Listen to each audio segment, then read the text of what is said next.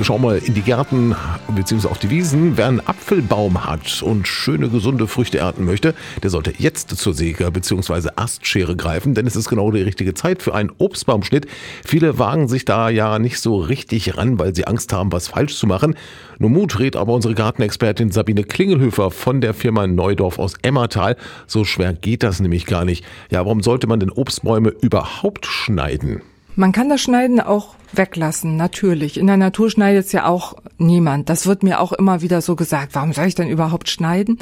Es macht aber Sinn, wenn ich Wert drauf lege, dass die Äpfel oder anderen Früchte groß sind, aromatisch sind und dass der ganze Baum und eben auch die Früchte gesund sind, dann macht Obstbaumschnitt Sinn, weil wenn ich schneide, lichte ich die Krone aus, die Blätter trocknen schneller ab nach dem Regen und Pilzkrankheiten können sich einfach nicht so gut ansiedeln. Das ist so der Hauptgrund, die Qualität der Früchte und das Verhindern von Krankheiten schon vorbeugend. Und das gelingt mit so einem guten Schnitt. Manchmal sind ja ältere Bäume schon so recht verwachsen. Wie geht man denn davor, wenn man vor dem eher wirren Geäst steht? Ja, der wirre Baum, genau. Also zunächst mal vorweg, man kann fast nichts falsch machen. Man kann so schneiden, dass man dann erstmal weniger Äpfel kriegt, vielleicht, aber der Baum geht nicht ein. Also Mut zum Schnitt möchte ich damit sagen. Und dann guckt man sich erstmal den Baum an und äh, definiert so, wo ist denn mein Haupttrieb? Der Haupttrieb sollte gerade nach oben gehen und davon sollte es nur einen geben. Und dann sollte es bei eigentlich bei jedem Obstbaum so drei bis vier Hauptseitentriebe geben, die also nicht höher sind als der Mitteltrieb, die zu schön zur Seite wachsen. Wenn man das definiert hat, dann kann man anfangen mit dem Schneiden. Zum Schneiden gehören ja erstmal eine scharfe Gartenschere und eine scharfe Säge. Wie schneidet man denn jetzt richtig? Also zunächst mal schneidet man alles, das ist der einfache Part. Zunächst mal schneidet man erstmal einfach alles weg, was nach innen wächst.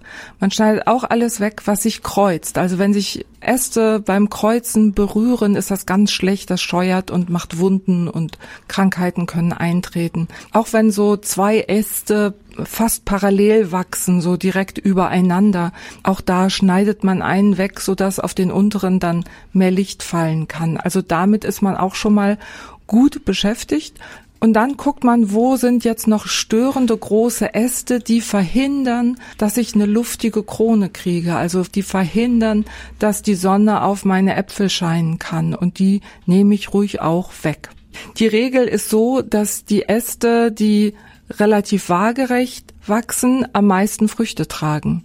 Und alles, was, äh, man nennt das ja auch Wasserschosse, alles, was so senkrecht nach oben wächst, vom Ast aus senkrecht nach oben, da kommen in der Regel keine Früchte dran und die kann man beherzt abschneiden. Müssen denn die Wunden, die beim Schneiden oder Sägen entstehen, mit Wundpaste bestrichen werden? Ja, also die größeren Wunden ja, weil das sind einfach Eintrittspforten für Krankheiten. Wer sich noch erinnert, die fünf Markstücke waren früher so eine Regel. Also alles, was größer ist als so, ich sag mal, ein Durchmesser so zweieinhalb, drei Zentimeter, das sollte verstrichen werden mit so einem Wundverschlussmittel. Da gibt's ja welche in der Tube mit so einem Pinselaufsatz. Also da muss man nicht groß investieren. Das ist auch gar nicht besonders schwierig. Auf jeden Fall sollte man den äußeren Ring verstreichen, denn da lebt das Holz noch, da sind die lebenden Zellen und die sollte man überstreichen. In der Mitte das Holz an sich, das ist ja schon abgestorben, da passiert nicht mehr viel mit Krankheiten.